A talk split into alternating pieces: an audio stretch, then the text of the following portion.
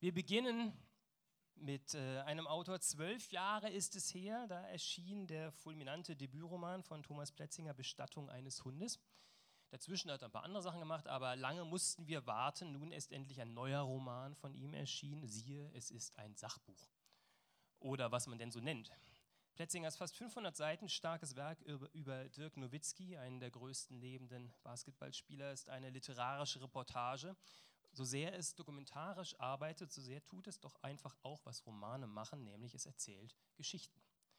Plätzinger hat rumgefragt, hat Anekdoten gesammelt, hat viele Stunden lang gesprochen mit Vertrauten, mit Freunden, mit Gegnern. The Great Nowitzki, wie das Werk heißt, erzählt jedoch vor allem durch die Augen eines, der sieben Jahre lang immer wieder direkt und live dabei war. Bei Matches und bei Meetings, in Flughäfen, in Hotels, in staubigen Tonhallen und auch in Nowitzkis Haus in Dallas.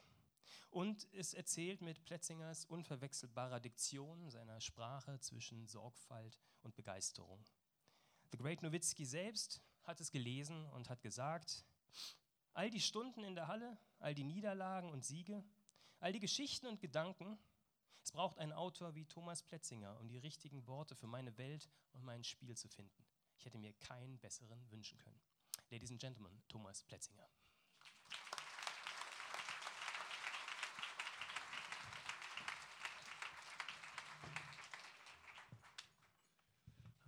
Dankeschön auch von mir, ähm, dass ich nochmal hier zum Festival junger Literatur eingeladen werde. Ähm, ich habe tatsächlich Dirk Nowitzki sieben Jahre lang begleitet. Ähm, und ähm, aus diesen sieben Jahren habe ich dieses Buch gemacht.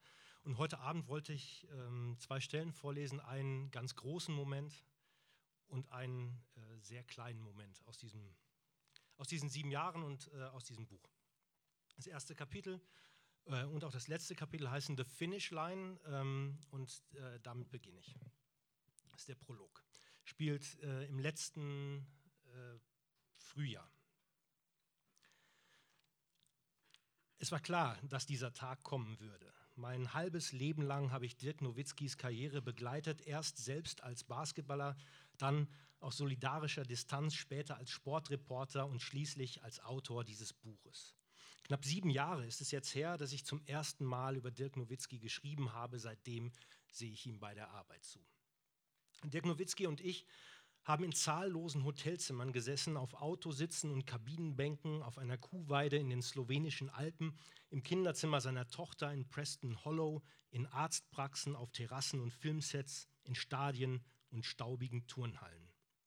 Wir waren in San Francisco und Los Angeles, Greinska Gora und Warschau, Warschau, Randersacker und Shanghai. Wir haben über Basketball geredet und über alles andere, über unsere Eltern, die Kinder, über Bücher und unsere alten Knochen. Wir haben sogar einmal zusammen trainiert. Ein paar seiner Meilensteine habe ich mit eigenen Augen gesehen und von den anderen habe ich mir erzählen lassen. Ich habe zugesehen, wenn die Scheinwerfer erloschen waren und Dirk Nowitzki trotzdem weiter seine Sache machte. Er spielte Basketball. Bei seinem 30.000. Karrierepunkt habe ich neben Holger Geschwindner auf der Tribüne gesessen und war zutiefst gerührt vom Erreichten, vom Geleisteten und von der Liebe, die Dirk entgegenschwappte, weil ich dort saß und weil ich in dieser Sekunde ahnte, was es Dirk Nowitzki gekostet haben muss, dorthin zu kommen, wo er jetzt war. Ich saß dort und wusste, dass ich diesen Moment beschreiben würde. Ich wusste aber auch, dass völlig egal, wie gut und packend mir das gelänge, meine Worte immer hinter dem Dirk Nowitzki dieser leuchtenden Momente herlaufen würden, sich nach ihm strecken, nach seiner Geistesgegenwärtigkeit, der absoluten Beherrschung seiner Mittel. Seine Verteidiger konnten nichts ausrichten und auch meine Sätze würden immer ein Sekundenzehntel zu spät kommen. Nowitzkis Welt ist eine Blackbox, ein geschlossenes System mit einer eigenen Denkweise und einer eigenen Sprache. Sein Umfeld ist verschwiegen und diskret, aber wenn man seine Leute einmal kennenlernt, wird man sie nicht mehr los. Dirks Terminkalender ist immer rappelvoll gewesen. Jedes Jahr war bis auf die Minute durchgetaktet. Wenn er aus Zeitgründen nicht sprechen konnte, habe ich mit den Menschen geredet, die ihm wichtig sind und mit vielen anderen, denen er etwas bedeutet. Ich habe versucht zu begreifen, was ihn von all den anderen Basketballspielern unterscheidet, von allen anderen Sportlern, was ihn besonders macht. Ich habe ihn nie um ein Autogramm gebeten. Wir haben nie ein Selfie gemacht. Ich habe mit Dirk an Tischen in Restaurants gesessen, habe Wein bestellt, während er beim Wasser geblieben ist. Wir sind zusammen geflogen, gefahren, spaziert. Einmal bin ich in Oklahoma City wegen Dirk in eine Schlägerei geraten. Ich habe meine journalistische Unabhängigkeit aufgegeben, um das System Nowitzki zu verstehen. Meine Töchter sind während der Recherche zu diesem Buch geboren worden. Und wenn man sie fragt, was ich beruflich mache, sagen sie Dirk Nowitzki. Als ich an der Halle aus dem Taxi steige, liegen Wehmut und Feierlichkeit in der Frühlingsluft. Dirk hat sein Karriereende noch nicht offiziell verkündet, aber vor der Halle ist alles darauf vorbereitet. An jeder Straßenlaterne hängen Flaggen mit seinem Gesicht. Sein Lebenswerk in Zahlen und Bildern. Meister 2011, Platz 6 der ewigen Scorerliste, 14-facher All-Star und so weiter und so fort. Als erster Spieler in der Geschichte der Liga ist er seit 21 Jahren für denselben Club aktiv, die Dallas Mavericks. Auf einem riesigen Banner an der Frontseite der Halle prangt ein mehrere Stockwerke hohes Bild von Nowitzki, darunter der hochmoderne Slogan 41, 21, 1. Dirk Nowitzki, die 41 auf dem Trikot, 21 Jahre auf dem Buckel, ein Club. Am Straßenrand stehen die Fans Spalier, sie warten auf Dirk, obwohl sie nicht wissen, mit welchem Auto er kommt und auf welchem Weg. Victory Avenue, Olive Street. Die, die Olive Street ähm, ist tatsächlich nach dem Karriereende von Dirk Nowitzki umbenannt worden und die heißt jetzt äh, Nowitzki Way. Das ist eine eigene Straße in, in, in Dallas. Fast alle tragen Dirk-Trikots, Dirk-T-Shirts, historische und aktuelle. Sie haben Schilder gemalt, um sich zu bedanken und ihren Respekt zu zeigen. Ein paar haben Blumen mitgebracht. Als dann der Wagen tatsächlich um die Ecke biegt, erkennen die Leute ihn sofort und beginnen sein Lied zu singen. Ein wehmütiger Jubel, ein Wirrwarr aus allen möglichen Gefühlen. Dirk hält nicht an, sondern lässt den Wagen langsam in den Bauch der Halle hinunterrollen. Silver Garage, ich sehe dem Range Rover nach. Alles wird so sein wie immer. Dirk wird den Motor ausmachen, wie immer, so sind die Vorschriften. Ein Bombenspürhund wird den Wagen beschnüffeln, wie vor allen Spielen. Der Security Guard wird Dirk schweigend die Faust hinstrecken. Die alte Dame am Gate wird ihm einen Handkuss zuwerfen. So war es immer, All die Jahre ist es so gewesen. Thanks, my boy, wird sie sagen, als wäre Dirk ihr Lieblingsenkel. Thank you for winning tonight. Am Aufgang zum Ladedock haben sie einen blauen Teppich auf den nackten Beton geklebt, damit Dirk heute auf angemessene Weise zur Kabine schreiten kann, vorbei an den Kameras und Fotografen. Ich sehe zu, wie er an uns vorbeiläuft. Er scheint gut gelaunt. Finals, ruft er. Ah! Dirk Nowitzki verschwindet in der Kabine und aus unserem Blick. Was er nicht weiß, dass in diesem Moment vier Ebenen über ihm seine Jugendidole Charles Barkley, Larry Bird und Scottie Pippen eine VIP-Box beziehen und ihre Drinks auf ihn erheben. Sean Kemp ist auch da. Und Detlef Schrempf, der beste deutsche Basketballer, den es je gegeben hat, bis Dirk kam. Sein Karriereende hat Dirk sich immer anders vorgestellt, das weiß ich auch in unseren Gesprächen, nämlich leise und unbemerkt. Noch vor einem Jahr in San Francisco hat er in seinem Hotelzimmer gesessen und gesagt, dass er kein großes Trara wolle, als ich ihn nach seiner Vorstellung von den letzten Spielen fragte. Einfach spielen und dann sagen, das war's, hat er gesagt. Dankeschön, keine Lust mehr, Körper kann nicht mehr, hab alles gegeben, war ein Riesenspaß, aber im Endeffekt möchte ich nicht, dass die Leute das vorher wissen. Jetzt aber doch das ganz große Tara. Am Ende ist Lametta. An den Türen der Arena hängen Hinweisschilder. Tonight's game will be using heavy amounts of pyro. Und unten in den Katakomben der Halle stehen Dutzende Kisten mit Krachern und Funkenfontänen.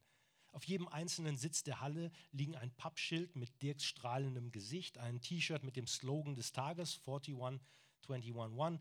Dazu eine goldgefasste Erinnerungskarte. Die Merchandise-Stände verkaufen heute noch ein letztes Mal fast ausschließlich Dirk Memorabilia Courtside-Seats für dieses Spiel, kosten mehr als 10.000 Dollar. Die Mavericks hatten alle Hände voll zu tun mit der Organisation der Festivitäten, mit Lasershow und Pyrotechnik, mit dem unfassbaren Medienandrang. Die deutschen Journalisten sind alle noch einmal nach Dallas gekommen, weil sie alle ihre persönliche Geschichte mit Dirk haben. Jeder einzelne. Für sie ist das vermutlich die letzte Reise nach Dallas. Keine Redaktion wird sie je wieder hierher schicken. Auch sie müssen sich neu sortieren.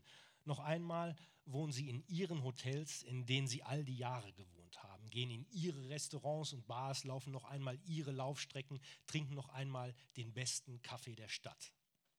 In der Brauerei in Deep Ellum kaufen sie T-Shirts und Trucker-Caps zur Erinnerung. Alle hoffen darauf, dass sie Dirk noch einmal exklusiv vor die Kameras bekommen. Er gehört ihnen, sie wollen sich verabschieden. Den Amerikanern geht es ähnlich, aber die Deutschen sind die nostalgischeren, die melancholischeren. Die deutschen Journalisten sind die anstrengendsten, lacht der Pressesprecher Scott Tomlin vor der Kabine der Mavericks. Vermutlich meint er mich, will es aber nicht so direkt sagen.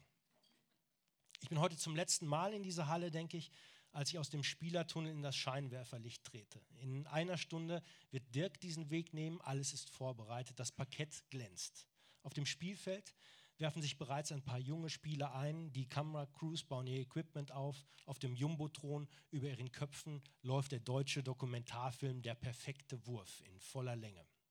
Im Film ist Dirks Vater zu sehen, seine Mutter, seine Schwester, Holger Geschwindner, Donny Nelson, der General Manager. Alle erzählen, was sie mit Dirk verbindet. Die Fans und Journalisten, die Platzanweiser und Sicherheitsfrauen starren auf den Würfel.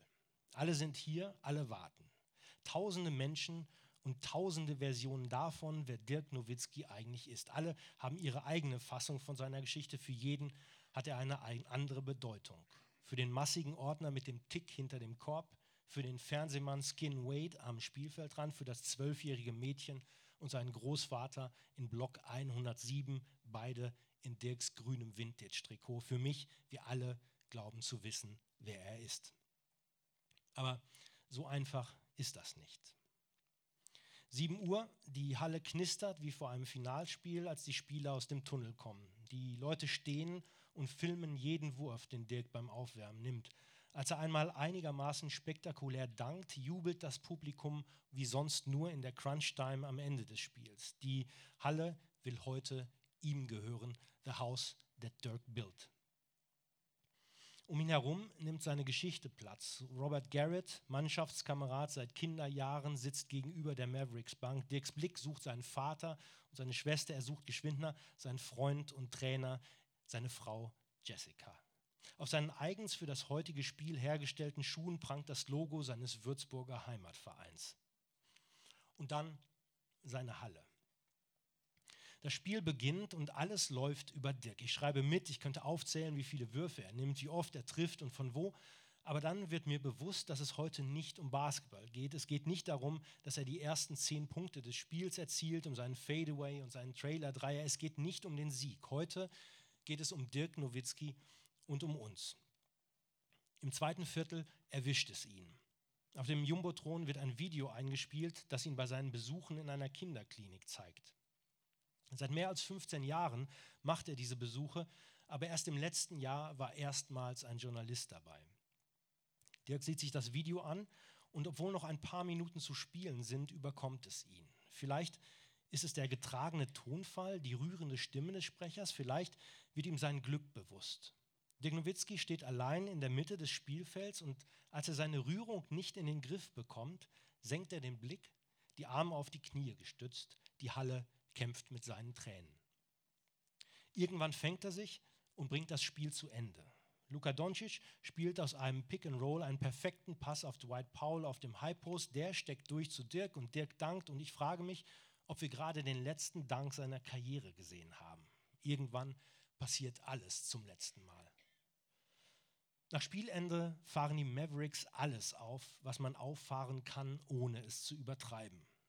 Es werde ein besonderer Abend, hat Teambesitzer Mark Cuban angekündigt, ganz gleich, ob Dirk das gefalle oder nicht. Coach Carlyle sagt ein paar rührende Worte und als dann auf den Bildschirmen Bilder seiner Idole eingeblendet werden, sitzt Dirk auf seinem Platz auf der Spielerbank und guckt zunächst verständnislos. Scotty Pippen, Charles Barkley, Larry Bird, Schrempf, Kemp. Warum werden diese Superstars eingeblendet, diese Legenden? Was haben die mit ihm zu tun? Ein Sondereinsatzkommando hat seit Monaten an diesem Moment gearbeitet, in höchster Verschwiegenheit. Dirk durfte nichts mitbekommen und offenbar ist er tatsächlich ahnungslos. Als dann aber Barkley, Pippen und Bird einer nach dem anderen auf das Spielfeld geführt werden, dämmert es ihm. Neben ihm sitzt sein Mitspieler Devin Harris und kann seine Freude über diesen Moment kaum kontrollieren. Dirk beißt in sein Handtuch, um die, Tränen, um die Tränen zurückzuhalten. Die Legenden stehen in ihren Lichtkegeln, die Zeit schlägt eine Schleife. Dirk Nowitzki, 15 Jahre alt, in seinem Kinderzimmer in Würzburg-Heidingsfeld, ein Poster von Scotty Pippen über seinem Bett und eins von Charles Barkley an seinem Schrank. Und Dirk Nowitzki, 40 Jahre alt, einer von ihnen. Dirk steht auf und wirft das Handtuch zur Seite, als würde er noch einmal eingewechselt werden. Er umarmt die Legenden ungelenk, er lächelt und während sie ihre rührenden Abschiedsreden halten, steht Dirk daneben und hört zu. Man, sagt Scotty Pippen, you have been an inspiration to me. Und dann steht Dirk allein im Scheinwerferlicht. Wir alle sehen ihm zu. Die Arena ist komplett verdunkelt worden, nur die Notbeleuchtung funzelt. Dirk steht im Mittelkreis. Jemand drückt ihm ein Mikrofon in die Hand und dann sagt Dirk Nowitzki das, was wir alle wissen, aber nicht wahrhaben wollen. Ich sehe in die ernsten Gesichter um mich herum. Viele weinen jetzt und wer nicht weint, wird gleich zu weinen beginnen. Wir alle haben unsere Nowitzki-Geschichten im Gepäck, unsere Dirk-Momente. Wir alle haben ihn scheitern sehen. Wir sind selbst so oft gescheitert. Wir alle können uns erinnern, wo wir waren, als er 2011 Meister wurde. Sein Sieg fühlt sich immer noch an wie unser Sieg. Für die, die jetzt hier auf den Tribünen stehen, die in Europa vor ihren Rechnern hängen und in den Bars in Amerika am Tresen lehnen, ist Dirk Nowitzki eine beständige Begleitung gewesen, eine emotionale Konstante. Wir sind mit ihm erwachsen geworden. Er ist das, was von unserer Jugend übrig ist. Ob ich Dirk Nowitzki begriffen habe, kann ich bis heute nicht sagen. Aber als er allein im Mittelkreis seiner Halle steht, vor seinen Leuten, vor seiner Stadt, als er am Ende seiner langen, glanzvollen Karriere das Mikrofon ergreift, stehe ich oben auf der Tribüne neben Krenz, Ott, Bielek und allen anderen und halte den Atem an. Die Halle ist voll von uns, Freunde, Verwandte, Weggefährten, seine Schwester, sein Vater, seine Frau. Unter uns liegt die Halle in dunklem Blau, nur Dirk leuchtet und wir holen Luft. Ihr werdet es vermutet haben, sagt Dirk Nowitzki, das war mein letztes Heimspiel. Dankeschön.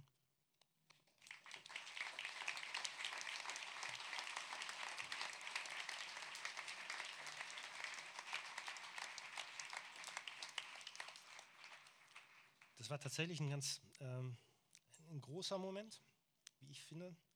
Ähm, viele haben das ja auch, also zumindest die Sport interessiert. Ich weiß nicht, wie viele jetzt hier im Saal sind, ähm, äh, haben das ja wahrscheinlich auch gesehen. Und jetzt kommt ein ganz kleiner Moment, ähm, mit dem Dirk sich oft, oder Nowitzki sich oft beschäftigen muss. Ähm, das ist aus dem Sommer 2016. Ähm, es ist gar keine Basketball-Saison und er hat gerade am, am, Nachmittag ein Benefits-Baseball-Spiel gespielt, was gar nicht seine Sportart ist, aber er hat damit für seine Stiftung Geld gesammelt und abends äh, hat er sich gedacht, geht er nochmal mit ein paar Freunden in sein Lieblingsrestaurant oder in eins seiner Lieblingsrestaurants. Zum Abendessen sind wir bei Hillstone. Zur Feier des Tages gibt es die berühmten Barbecue-Ribs und Krautsalat. Wir sitzen am Tisch in der hintersten Ecke des Restaurants, versteckt hinter Balken, Skulpturen und einem riesigen Holzmodell der Titanic. Dirk hat in Dallas eine Reihe von Restaurants, in die er gehen kann, ohne gestört zu werden. Er hat seine Tische und Kellner, die ihn kennen und wissen, was er möchte. Die Gäste an diesen Orten sind stolz darauf, ihm diskret zuzunicken. Vollgequatscht wird er hier nicht. Als dann allerdings der Hauptgang aufgetragen wird, siebenmal Rippchen, gleichzeitig knallheiß, biegt ein mittelalter Mann um die Ecke, drängelt sich zwischen den Kellnern hindurch und sagt den Satz, den alle am Tisch befürchtet haben. Ich will Sie nicht stören, sagt er, aber dürfte ich für meine Tochter um ein Foto bitten?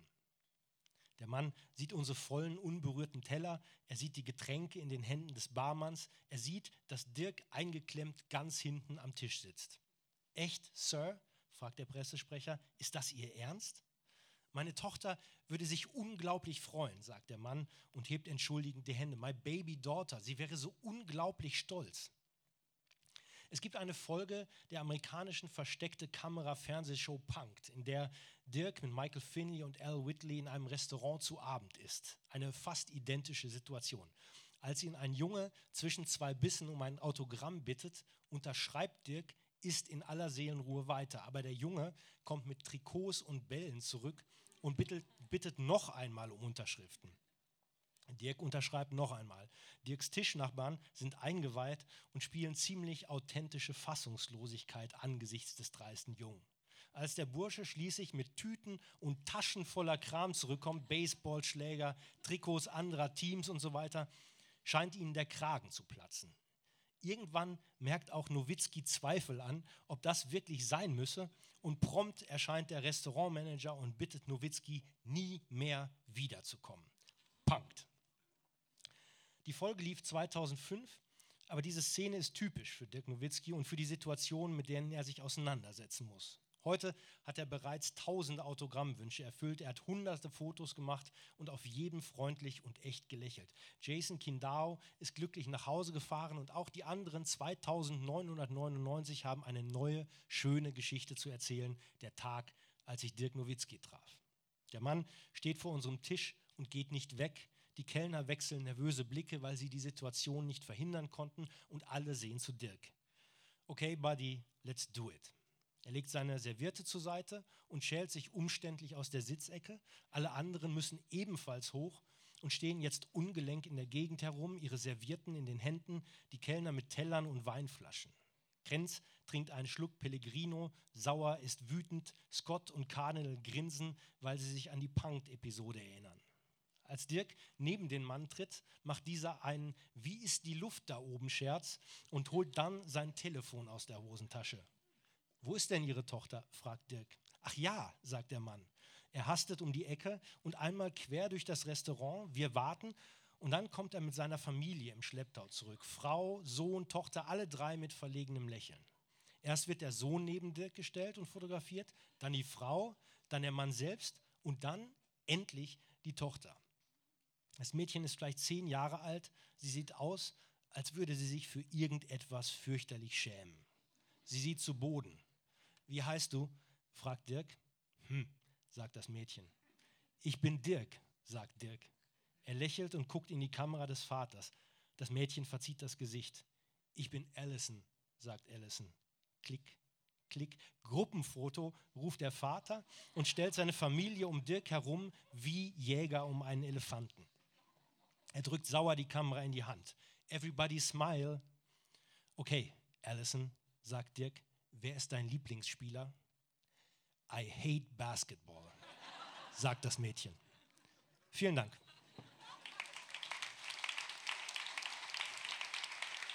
Danke sehr.